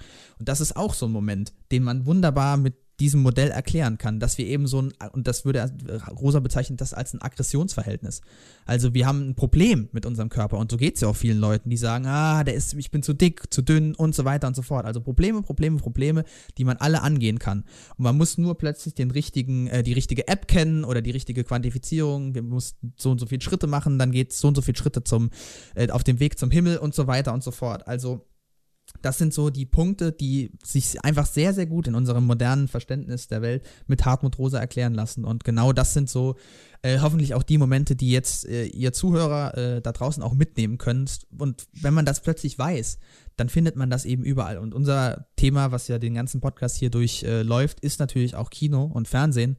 Und Kino ist eine, kann, muss nicht immer, aber ist eine absolute Resonanzerfahrung und ist eine absolute Ver Erfahrung von Unverfügbarkeit, insofern, als dass der Film jederzeit reißen könnte. Wenn du auf Toilette gehst, läuft der Film weiter. Der macht nicht Pause. Da sind Leute, die unter Umständen labern oder so, vielleicht schmeckt deine Cola nicht und so weiter und so fort. Also es gibt so viel mehr Unverfügbarkeit beim Kino mhm. als jetzt bei Netflix, wo Filme und wie heißt es natürlich verfügbar sind. Und was ist das Geile an dieser Dokumentation, die ich im Moment gucke, The Last Dance? Naja, die Folgen sind halt nicht alle verfügbar, sondern unverfügbar. Und dadurch entsteht ja. so ein richtiges Lustverhältnis wieder. Jetzt will ja. ich dich aber wieder reden lassen. Ich finde, man könnte da sogar so ein äh, übergeordnetes Ding aufmachen. Ich habe gleich noch einen Gegenentwurf dazu tatsächlich. Gerne. Wo ich mir Gedanken drüber gemacht habe. Äh, aber ein übergeordnetes Thema äh, aufmachen, in dem es halt auch vor allem in Bezug auf solche Sachen wie Film und Musik auch darum geht, dass äh, die bereits von dir angesprochene Quantifizierung dieser, äh, exakt dieser Sachen äh, eine absolute Schädigung hervorruft in meinen Augen. und ich würde sogar so weit sagen, und ich ist es mir auch wirklich jetzt völlig egal, inwiefern mir jetzt die Leute nochmal da äh, reinballern mit oh, Hollywood ist ein Geschäft. Fuck you, ist mir jetzt gerade egal. Ich sage trotzdem, dass äh, die Quantifizierung ist der Tod der Kunst, vielleicht sogar. Mhm. Ähm, weil es auch einfach wirklich darum geht, also wenn man es zumindest von der Theoriewarte aus eventuell so ein bisschen betrachtet, dass ich halt sage, äh, je, je, mehr davon da ist, desto weniger weißt du es zu wertschätzen. Stichwort Netflix, Stichwort Disney Plus, Stichwort Amazon. Ich habe das Gefühl, ich gucke weniger Filme durch Amazon, Netflix und Disney Plus, als ich es mit, äh, mit, mit einem Stapel voller Blu-Rays, die vor meinem Fernseher äh, steht, machen würde, wo ich weiß, mhm. jetzt gucke ich ein, jetzt gucke ich ein, jetzt gucke ich ein. Da hast du ja auch nochmal quasi die haptische Resonanz, wenn ich darauf zurückkomme. Dass du weißt, ich habe jetzt die ja. Blu-ray und stelle sie zurück in den Schrank und jetzt habe ich so ein Success. Was ja. aber auch, muss man auch bedenken, dass der Blu-ray-Kauf ist aber auch wieder ein Moment der Verfügbarmachung der ja. eigenen Verfügbarmachung, ne? Das ist äh, mhm. das klassische Beispiel. Äh, ich meine, ich habe mich letzt daran erinnert, an so einem schönen Sonntagmorgen, wie geil das damals war, als wir endlich der Herr der Ringe, die Rückkehr des Königs auf DVD hatten. Das war ein Resonanzerlebnis, weil es gab den nicht. Es, es gab keine Möglichkeit, den zu gucken. Ja? Du ja. musstest deinen Arsch hochkriegen und dann in den Alpha-Tech fahren, in dem Fall. Es gibt auch andere äh, Gemischtwarenläden. Und äh, da haben wir dann den wundervollen Film gekauft. Und das war so ein richtig geiles Erlebnis. So richtig mhm. geil. Das hatte Resonanz, ne? Und klar, weil wir den Film dann auch verfügbar, verfügbar gemacht haben, so, da ist ja, auch schon ja, wieder dieser Moment drin, aber es ist nochmal was anderes als das, diese, das hat sich nochmal eben unglaublich potenziert. Du musst nicht mal mehr deinen dein Hinterteil bewegen, ja, und aus der Tür gehen oder so. Oder wie du schon sagtest, das war perfekt, das Beispiel mit Disney Plus. Du musst einfach nicht mehr zu den Blu-Rays laufen und die einschieben. Ne? Ja. Das ist noch verfügbarer. Ja. So ein bisschen als äh, Gegenbewegung dieser ganzen Sache fand ich halt interessant, dass äh, äh, im Gegensatz halt zu dem Phänomen, dass alles immer mehr da sein muss und so. Und das habe ich persönlich auch schon äh, sehr viel und sehr oft gemerkt mittlerweile, unterbewusst, aber auch in manchen Facetten bewusst, ist halt, äh, dass es jetzt tatsächlich eben auch diese ich nenne es jetzt tatsächlich einfach mal Gegenbewegung gibt, die ich jetzt auch mal unter dem großen Deck, äh, Denkmann, Deckmantel, sage ich mal, unter, unter, unter, großen, äh, unter dem großen Begriff der, des Minimalismus zusammenführen würde, mhm, mhm. wo es äh, nicht, es ist nicht per se genau das, aber wo es, äh, wo die Grundidee einer, einer, Gruppe von Menschen sozusagen dann ist, äh, äh, sich allein nur mal diese Frage zu stellen, brauche ich das wirklich? Mhm. Ist, ist das wirklich so wichtig, dass ich das jetzt habe? Ähm, das ist für mich auch ein Stück weit natürlich mit dem, äh, auch wieder ein bisschen anders gelagert und mit dem Gedanken der, des Veganismus äh, vereinbar ein Stück weit, äh, dass ich einfach sage, nur weil das jetzt da ist, heißt das nicht, dass es jetzt also in, in, dem Sinne halt tierische Produkte, dass Völlig richtig, ja, ja, im Supermarkt. ethisch korrekt ist mhm. oder dass das irgendwie äh, dass ich das essen muss oder so. Ne? Das ist natürlich auch dieser Gedanke. Aber genauso sehr bin ich mir ziemlich sicher, wenn man es vielleicht mal in die, in die Zukunft denken würde, äh, dass ja auch, und darüber wurde ja auch im Podcast viel geredet, äh, Leistungsdruck und gesellschaftlicher Druck und solche Sachen. Ja, ne? Du musst jetzt die Uni machen, du musst das machen, du musst jenes machen. Und wenn du die Uni nicht packst, dann hast du hier eine App, wo du lernen kannst, dann hast du hier die Seite, dann kannst du hier die Tutorials gucken. Du hast ja alles, also musst du es ja auch schaffen sozusagen. Ja. Also auch die, das, das geht ja damit so ein bisschen einher tatsächlich. Und äh, dass das vielleicht so ein bisschen den Backlash erfahren wird. Ne? Vielleicht, so, vielleicht ist das eine Entwicklung für die nächsten zehn Jahre. Ja. Dass es diese Rückentwicklung gibt im Sinne von, nein, es muss nicht sein. Es muss, ich brauche nicht noch eine App. Ich brauche nicht noch dies und das. Ich brauche nicht, äh, mir, man muss mir nicht erzählen, dass jetzt irgendwie, und das wird wahrscheinlich auch irgendwann kommen, mehr oder weniger, ähm, dass äh, jetzt die, Net die, die, die ganzen Streaming-Services zusammengefasst werden. Mhm. Dass die Telekom sagt, wir bieten Netflix und Amazon und das und das an. Und dann mhm. denkst du, da habe ich ja alles auf einmal. Und da hast du alles, obwohl du es eigentlich dann doch gar nicht brauchst und so. Deswegen könnte ich mir halt, ich habe jetzt keine spezielle, ich habe keine Theorie dazu ausgearbeitet. Mhm. Aber ich glaube, das ist definitiv was, was äh, den Menschen irgendwann äh, auffallen wird. In, in einem größeren Maße gesellschaftlich. Und vielleicht, eventuell, das ist ja immer so die dass die Symbiose, wieder die Symbiose, das mhm. ist natürlich nie, es gibt nie erst staatlich, staatliche Regulierung, sondern es gibt erst immer eine gesellschaftliche Bewegung und dann gibt es staatliche Regulierung. Ähm, ja, ja, ja. Und dass es vielleicht auch so in der Art und Weise funktionieren wird. Aber who knows? Hast du da irgendwelche ja. Äh, Sense dazu? Ja, also ich meine, was du jetzt erst äh, als letztes beschrieben hast, wäre das klassische Modell von Macht von Foucault, der sagt, Macht ist kein äh, Top-Down-Prozess vom König runter zum Volk, sondern es geht von unten nach oben, also von den kleinen Handlungen. Also selbst das, wie ich mich anziehe, ist schon eine Machthandlung und genau das natürlich hat dann gesellschaftliche Auswirkungen. Und selbstverständlich finden wir diesen Gedanken in vielen Belangen. Also ich meine, der, um wieder auf jetzt auch Beschleunigung zu kommen, was auch mit Verfügbarkeit zusammenhängt, ähm, Fast Food, ja, da geht es ja. darum, schnell zu essen und was ist die Gegenbewegung, die wir inzwischen haben? Slow Food, ja. Die eben mhm. sich auch irgendwie so ein anderes, äh, eine andere Erfahrung, ein anderes Erlebnis sozusagen erwünscht. Ähm, und äh, das ist schon so, also diese, diese Bewegungen gibt es, klar, und Hartmut Rosas Antwort wäre eben diese Reson Resonanztheorie, darum geht's ihm ja. Also sein, sein, er fängt ja damit an, sozusagen zu sagen, wir brauchen eben irgendwas, was, wo wir zum Schwingen gebracht werden, was uns berührt, was uns Gänsehaut äh, was uns zu Gänsehaut bringt, was uns die Tränen in die Augen bringt und so weiter und so fort. Und das, danach streben wir auch. Und das sind auch die geilsten Erfahrungen, so diese kleinen Zufälle vielleicht auch oder so. Und wir merken das ja, ne? Also wenn du einen Film hast, den findest du geil, da musst du heulen. Dann guckst du den zehnmal hintereinander, ja, irgendwann wirst du nicht mehr heulen. Ne? Also zehnmal hintereinander, da kann ich dir eine Geschichte davon erzählen. War kein, äh, war kein Zufall. Aber trotzdem, ähm, weißt, aber du weißt, was ich meine, ne? Also du kannst dein ja, ja, Lieblingslied klar. halt auch tot hören. Kannst du halt. Ne? Und du kannst halt versuchen, diese Resonanz immer wieder hervorzubringen, verfügbar zu machen. Das funktioniert so nicht. Die lässt sich nicht mhm. greifbar machen. Jetzt muss ich doch quasi in diese Kritik kommen des Modells. Also ähm, ein anderer Soziologe, Andreas Reckwitz, den habe ich natürlich auch hier liegen, kritisiert Hartmut Rosa für diese Resonanztheorie, weil er sagt, ähm, gerade diese Theorie verlangt sehr viel vom Subjekt, weil das äh, so eine ganz starke Emotionalität abverlangt. Also ähm, er würde sagen, dass das führt auch zu so einer Enttäuschungskultur. Weil wenn wir plötzlich nur noch nach Resonanzerlebnissen suchen, die waren halt schon vorher sehr, sehr selten und jetzt werden die auch nicht öfter. So. Und wenn man sich nur auf diese Resonanz sozusagen fokussiert, dann kann, kann das sehr, sehr viel Enttäuschung, also er nennt das Enttäuschungspotenziale oder Enttäuschungsproduktion, genau, können dadurch ausgelöst werden von dieser Resonanztheorie beispielsweise, wenn man nämlich plötzlich gar nicht so viele Resonanzerfahrungen erfährt, wenn einem plötzlich klar wird, dass das eigene Leben eigentlich ziemlich langweilig ist oder so.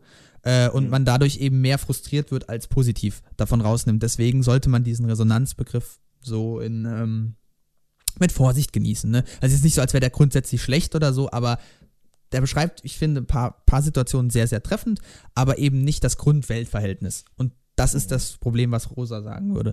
Ähm, es, Resonanz beschreibt das Grundweltverhältnis, das in der Welt sein ist ein nach Resonanz strebendes. Und da würde ich sagen, ja, in gewissen Situationen ja, in anderen aber auch einfach heißt es auch einfach mal zu leben.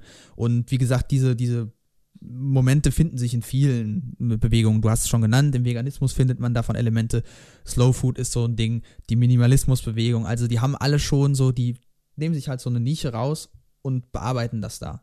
Und, und versuchen das dann eben dadurch äh, irgendwo mal wieder mehr mit Unverfügbarkeit zu lesen, äh, zu leben und sich damit abzufinden. Und denen geht es ja nicht in allererster Linie um Resonanz. Ne? Sondern mhm. die haben auch andere moralische Hintergründe, da würde auch Rosa sagen, irgendwie geht es nie um Moralität. Also es ist keine Moralphilosophie, die er da vorstellt, sondern es ist eine Soziologie der Weltbeziehung. Das ist auch, glaube ich, der Untertitel des Buches. Ähm, und deswegen würde ich sagen, es gibt da eben noch andere Ebenen, die haben wir ja jetzt auch angesprochen, die man bedenken sollte als Bewegung und als, als ja. Antwort auf das. Zum Beispiel auch Apps oder so. Ja. Ich bin durch.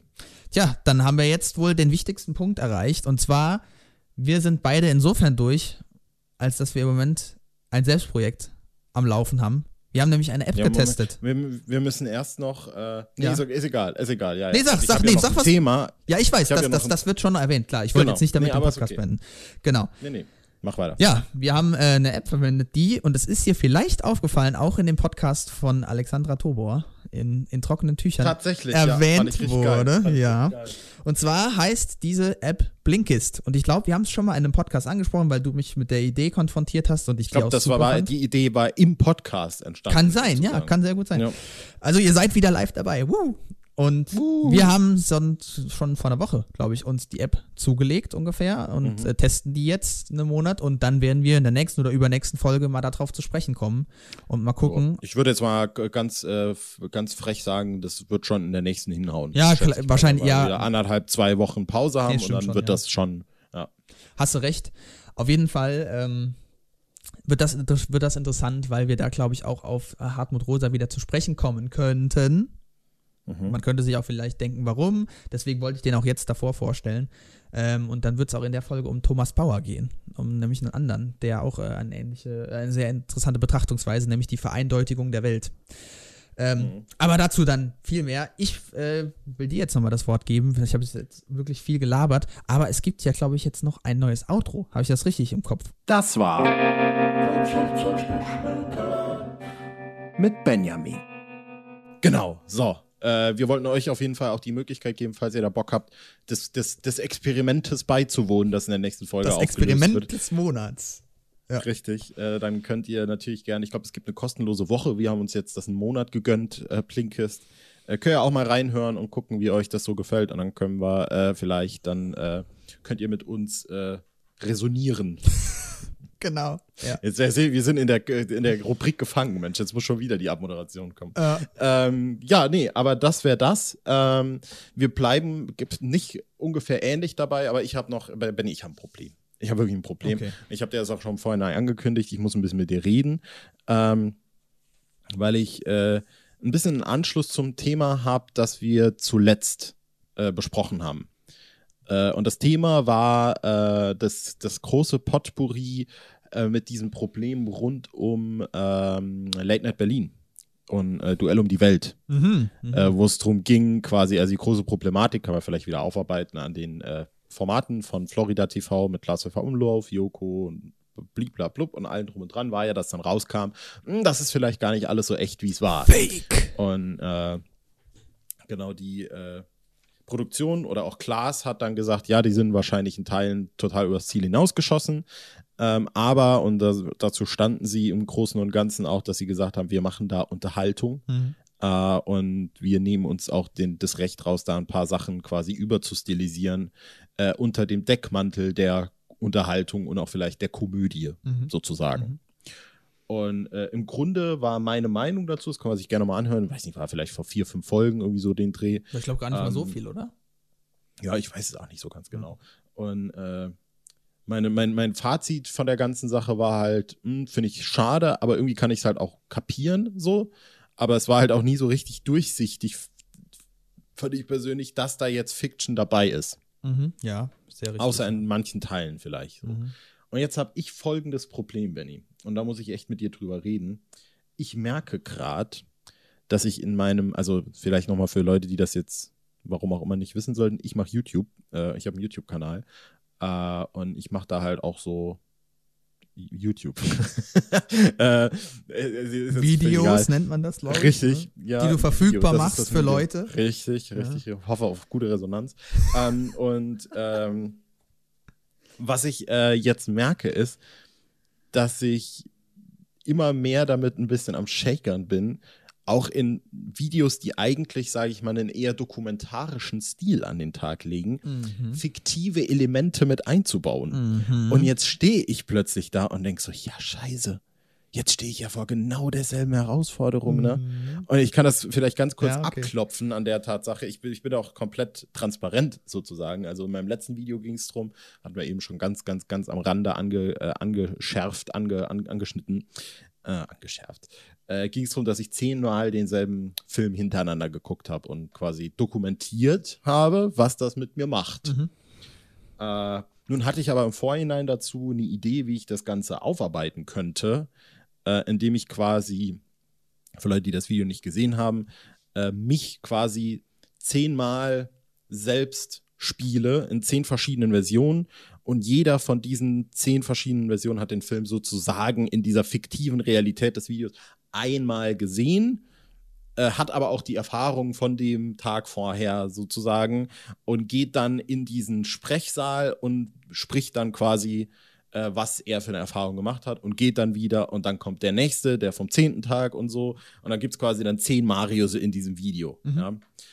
Und äh, das Konzept habe ich ausgearbeitet und dann habe ich gedacht, ach, dann wäre es ja noch lustig, wenn ich da wie so eine Sketch-Sache mit reinbringen könnte, wo dann die Tage miteinander interagieren, sozusagen. Und da hatte ich zum einen den Gag drin, dass quasi von Tag 3 bis Tag 6 ich immer dasselbe T-Shirt anhatte und dann hat plötzlich Tag 6 und Tag 5 miteinander gesprochen und dann gesagt, Alter, kannst du nicht mal ein anderes T-Shirt anziehen? Das stinkt langsam. Ne? Und ich meine, obviously war das halt ein Gag, so. Also ich finde persönlich, ich war- das, das, das ist schon die Frage, wo ich mir die Frage stelle, denken Leute jetzt echt, dass ich da das vier Tage an und dass ich da wirklich gestunken habe? Die Antwort ist ja. I don't know. Ja, genau. Äh, dann war aber noch ein Weil anderes das Geile ist, halt, kann man kurz erwähnen, das T-Shirt hast du jetzt gerade schon wieder an. Nee, habe ich nicht. Ich habe nämlich jetzt zwei T-Shirts. Nein, ach so, das ist ja unfair. Aber es Ja, sieht es zumindest so aus, als wäre es das gleiche T-Shirt. Gut, wissen ja die ja Leute nicht. Kann ja auch sein, dass du viermal das T-Shirt hast, ne? Richtig, richtig. Ich habe nämlich äh, für dieses dreiste Placement habe ich dann äh, als Bezahlung noch ein T-Shirt erhalten. Ist kein Gag tatsächlich. Geil. Und äh, habe eine Postkarte gekriegt mit einem Herzchen drauf. Danke an der Stelle Cinema Strikes Back. Ähm, und Grüße. äh, kann, man, kann man vielleicht auch erwähnen, äh, mein Filmquiz mit Cinema Strikes Back ist jetzt auf dem Kanal online. Ja, Genau. Das war auch super. Da hast du auch immer schön Werbung für unseren Podcast auch gemacht, als du da warst. Alter, wirklich die dümmste Kacke ever. Wirklich, das ist so doof. Ich habe tausend Sachen zu bewerben und was mache ich so? Oh ja, ich weiß nicht, welches Video ich jetzt gerade bewerben soll. Hm. Na egal. Na, nun whatever. Also es war dann in diesem Video von mir auch ein Gag drin, äh, wo es quasi darum ging, dass Tag 8 und Tag 9 miteinander quasi reden und Tag 8 sagt so, oh Gott, ich habe den Film überhaupt nicht gesehen, ich habe gar keinen Bock mir das anzutun. Und Tag 9 sagt dann so, ja, musst du aber, guck, ich zwinge dich jetzt dazu. Was natürlich auch irgendwie intendiert, also im, intendiert, impliziert, dass ich da so eine Downphase gerade hatte an dieser Zeit. Und nun ist aber das Ding, das war halt alles im Vorhinein abgedreht. Das war abgedreht schon, bevor ich das erste Mal diesen Film geguckt habe. Geil. Äh, also es ist, das ist nicht wahr. Das Mhm. war einfach nicht wahr. Das war gelogen sozusagen. Also dieser komplette Ähm. Diese komplette Rahmenerzählung sozusagen um dein Projekt, um das jetzt mal anders auszudrücken, ist also sozusagen komplett erdacht, ne? Und das hat nie überhaupt irgendeine Relevanz damit gehabt, was du dann letztlich selber durchlebt hast in diesen Tagen. Also es war nicht so, dass du Richtig. in der achten, dass du am achten Tag einen Hänger hattest, sondern wahrscheinlich dann irgendwie schon nach dem zweiten Tag. Genau, und wenn man das Video nochmal guckt, finde ich, merkt man das halt auch, weil ich so, ich glaube, am fünften Tag sitze ich dann da und habe nasse Haare und ein Handtuch um und sage so, Alter Leute, ich habe keinen Bock mehr. Frisch vom Konzert. Ja, richtig, genau. Und äh, da war so ein Punkt, wo ich irgendwann während des Videos halt gedacht habe, so, also das Video ist sehr gut angekommen und Leute haben auch genau diese Sachen hervorgehoben und gesagt so, ey, das ist richtig geil, das ist richtig kreativ, dies, das, jenes und haben auch dementsprechend, schätze ich, verstanden, dass es da auf jeden Fall eine Gegensätzlichkeit äh, in der Tatsache gibt. Ähm, aber trotzdem kam ich dann irgendwann zwischendurch, während ich das Video dann geschnitten habe, äh, zu dem Punkt, wo ich habe, ist das eigentlich cool? Ist das cool, was ich da mache? Lü Lüge ich gerade den Leuten da was vor? Äh, ist das einfach for the sake of entertainment eigentlich gut, sozusagen? Weil offensichtlich hat es die Leute entertained, das war eine gute Idee. Und das Schlimme ist jetzt, äh, und, und dann gebe ich an dich weiter und du musst mich jetzt beraten. Du bist sozusagen jetzt mein, Der, e mein der Ethikrat. Ne? der Ethikrat von Ja. meinem Kanal, genau. Du kriegst offiziell, ich, ich schreibe das äh, in die Kanalbeschreibung. Ethikrat Doppelpunkt. ähm, ich habe jetzt äh, das nächste Projekt, das ich mache, wird wieder was Dokumentarisches. Mhm. Nun habe ich aber eine Idee für einen erzählerischen Rahmen, die jetzt eigentlich schon feststeht, wo ich weiß, was ich ungefähr machen will. Und ich warte nur noch drauf. Also ich sag mal so, ich spekuliere schon wieder damit, dass es innerhalb dieses dokumentarischen Rahmens, den ich da habe, sozusagen. Also ich dokumentiere halt ne, über eine gewisse Zeit einen Prozess und ich gehe einfach fest davon aus, dass es da irgendwann diesen Moment gibt, wo ich sage, oh scheiße, ey, es funktioniert nichts, es geht nichts, bla bla bla. Kennst dich ja selber. Äh, zum einen das, aber inwiefern ist es dann auch natürlich äh, die die self-fulfilling prophecy sozusagen. Ne? Natürlich auch. Ja. Äh, ja. Und ich ja, ja, diesen schon. Moment, die, aber ich, das Problem ist, diesen Moment brauche ich, um diesen erzählerischen Rahmen überhaupt ins Video zu kriegen. Naja. Und die Frage ist, wenn angenommen, das funktioniert jetzt alles tadellos, dann habe ich komplett reingeschissen und dann, dann stehe ich tatsächlich vor der Frage, mache ich das jetzt trotzdem? Mache ich es nicht? Muss ich es jetzt ganz anders machen? Ähm, und das ist äh, eine interessante Sache, von der ich nicht gedacht hätte, dass ich, dass ich mich darin wiederfinde, noch vor ein paar Folgen, als wir über diese Berlin-Tag- und Nacht-Sache geredet haben. Mhm. Benny. Ja, die äh, ganz einfache Frage ist folgende. Was bezweckst du? Unterhaltung oder willst du dokumentarisch festhalten, wie du damals in den Afghanistan-Krieg gezogen bist? Hm? So, was willst du?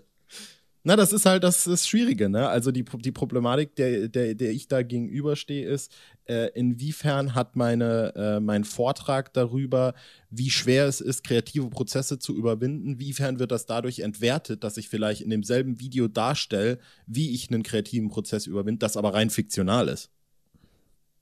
Naja, wenn es trotzdem sozusagen, also anscheinend hat, hat das Video ja eher so eine Art Bildungsauftrag, ne? Also was heißt Bildung? Ja, das klingt das, unser, unser Podcast. ich muss, ich muss ganz kurz, ich ja. muss ganz kurz fest, festlegen oder, oder, oder nachfragen.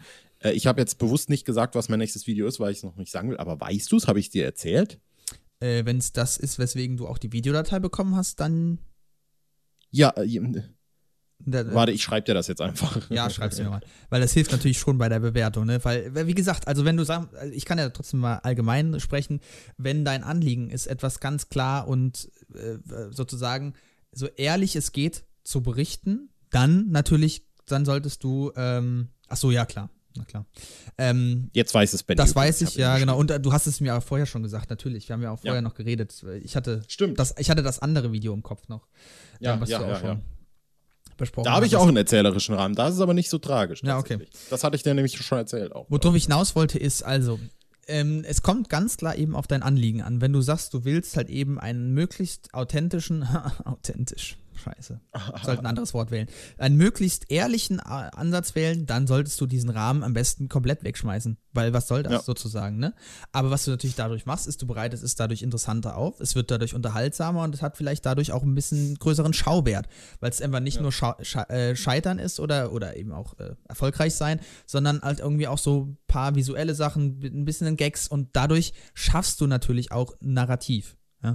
Also du, Mhm. du bindest das in eine Geschichte und die Geschichte muss sozusagen nicht nur selbst erzählt werden aus den ehrlichen Ersatzstücken, die sich der Zuschauer sozusagen zusammenbindet. Und selbst da wirst du ja schon auch Sachen schneiden und nicht schneiden. Also selbst da kannst du schon nicht die Realität abbilden. Was du halt machst, ist logischerweise keine Mimese, also eine komplette Nachahmung des Natürlichen, so wie es stattgefunden hat, sondern eine Aufbereitung. Und zwar eine mediale Aufbereitung auf einer Plattform, in der du das dann eben präsentierst. Und logischerweise macht es Sinn oder ist es auch für dich irgendwo befriedigender, wenn das vielleicht mehr Leute gucken und du auch selber sagen kannst, das schaut sich interessanter, weil es unterhaltsamer ist. Ja.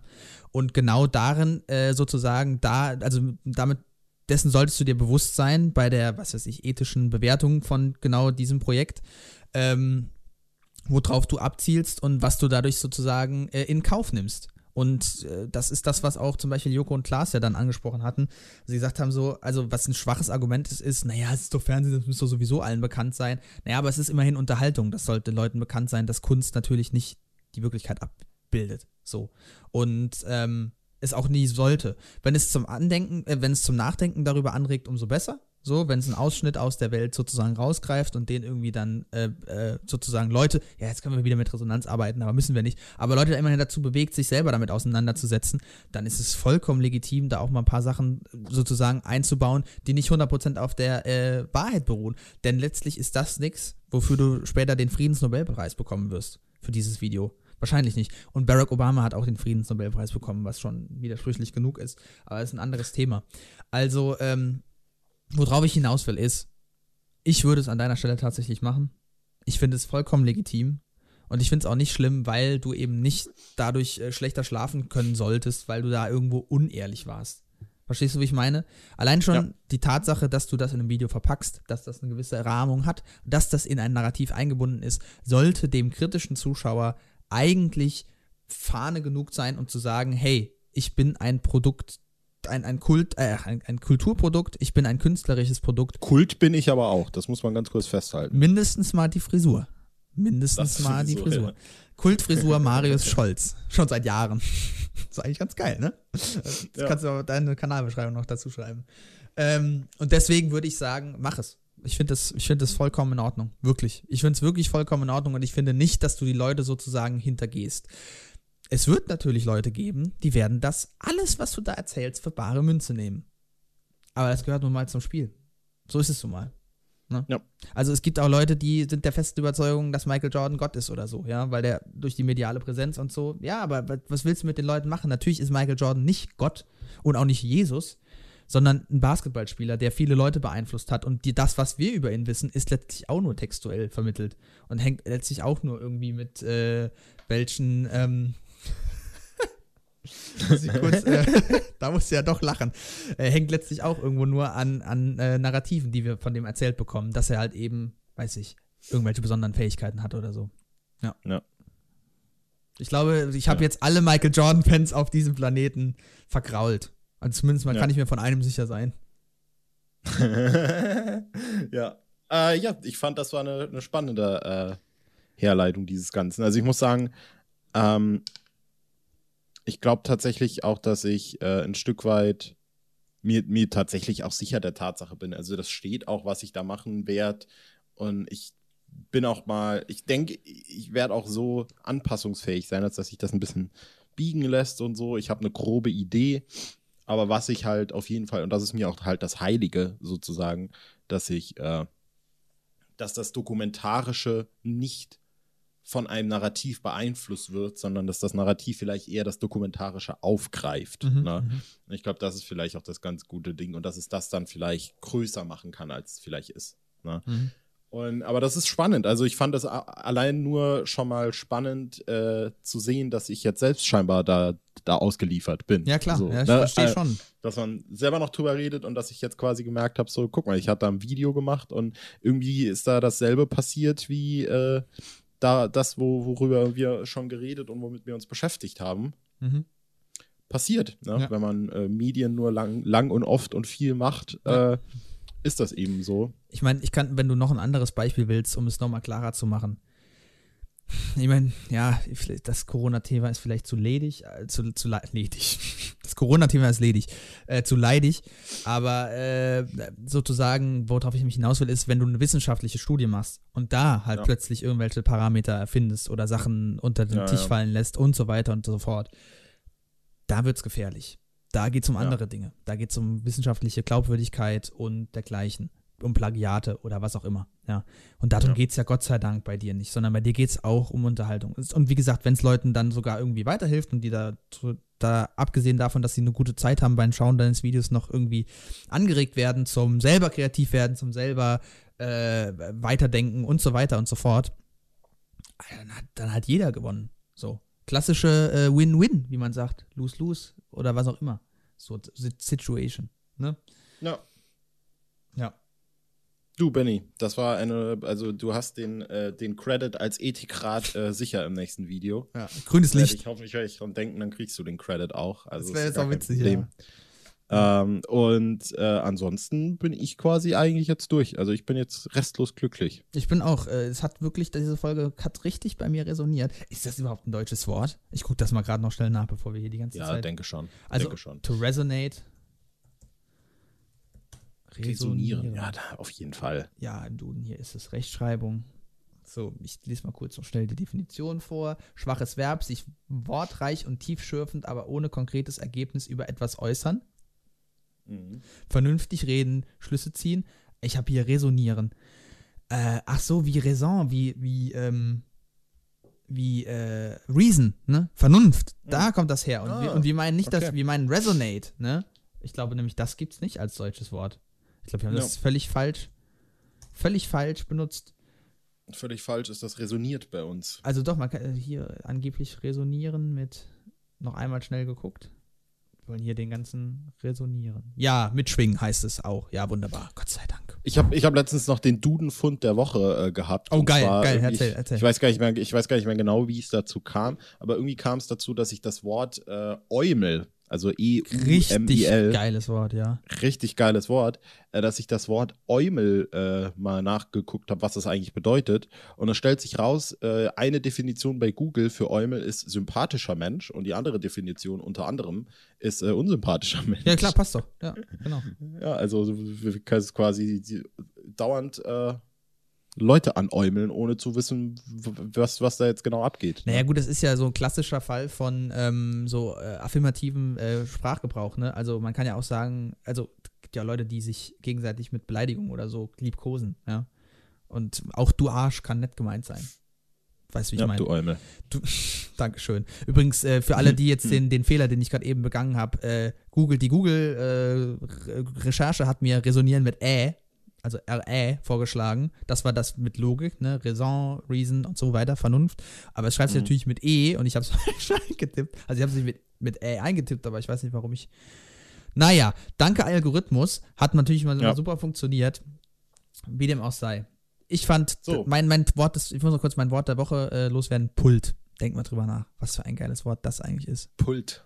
Stimmt tatsächlich. ah, je, ich habe vor kurzem erst gecheckt, weil wir jetzt gerade im Schul äh, im, im Schulmobiliar sind. ja, ja, im Mobiliar, ja, okay, verstehe. Ja. Habe ich vor kurzem erst gecheckt, dass äh, Overhead-Projektor der Überkopf-Projektor ist. Ja. Das war für mich immer irgendwie so ein feststehendes Wort, das ich halt seit der Grundschule kenne und mir nie Gedanken drüber gemacht habe. Overhead-Projektor. Ja, ist, äh, Witzig. da muss man noch, letzte noch, Schulbank. Hat irgendjemand von uns noch wirklich auf einer Schulbank gesessen? Nee, ne? Glaube nicht. Nee, wir haben alle, wir hatten alle, also man nennt es immer noch Schulbänke, aber ist ja natürlich nicht mehr diese alte Vor. Naja. Ja. aber interessant, Gut. dass du direkt an Lehrerpult gedacht hast, weil Pult hat erstmal nichts mit nur Schule zu tun, ne? Aber Ja. egal. Ja. Wir sitzen hier beide an unserem Pult, waren glücklich. Es war echt eine geile Folge. Jetzt haben wir das vielleicht am Schluss noch ein bisschen rausgehauen mit diesem bescheuerten Duden. Äh, müssen wir öfter mal einführen. Das Wort der Woche. Ja, Das Ähm, Wort der Woche. Ja, genau. Auf jeden Benny Fall hat es jetzt mir. äh, auch endlich äh, einen Podcast im Podcast, also bist jetzt auch dein eigener Host sozusagen. Das ist auch wirklich eine hervorragende Sache. Ja, ist also schon von daher, geil. Da war doch voller Erfolge und wir erinnern nochmal an das, an das Projekt in der nächsten Folge. Wir müssen jetzt noch ein bisschen plinken mhm. und uns die Plinks plinken Ja, so heißt es tatsächlich. resonieren. Es blinkt. Richtig. Ja. Und ich würde sagen, äh, da machen wir jetzt einen Strich drunter. Jetzt haben wir schon 1,15 fast. Genau. Ich hoffe, ihr Ähm. hattet alle viel Spaß beim Zuhören. Mir hat es wieder viel Spaß gemacht. Danke, Marius, dass du auch wie immer diesen Quatsch mit den Büchern mitmachst. Mir eine große Freude.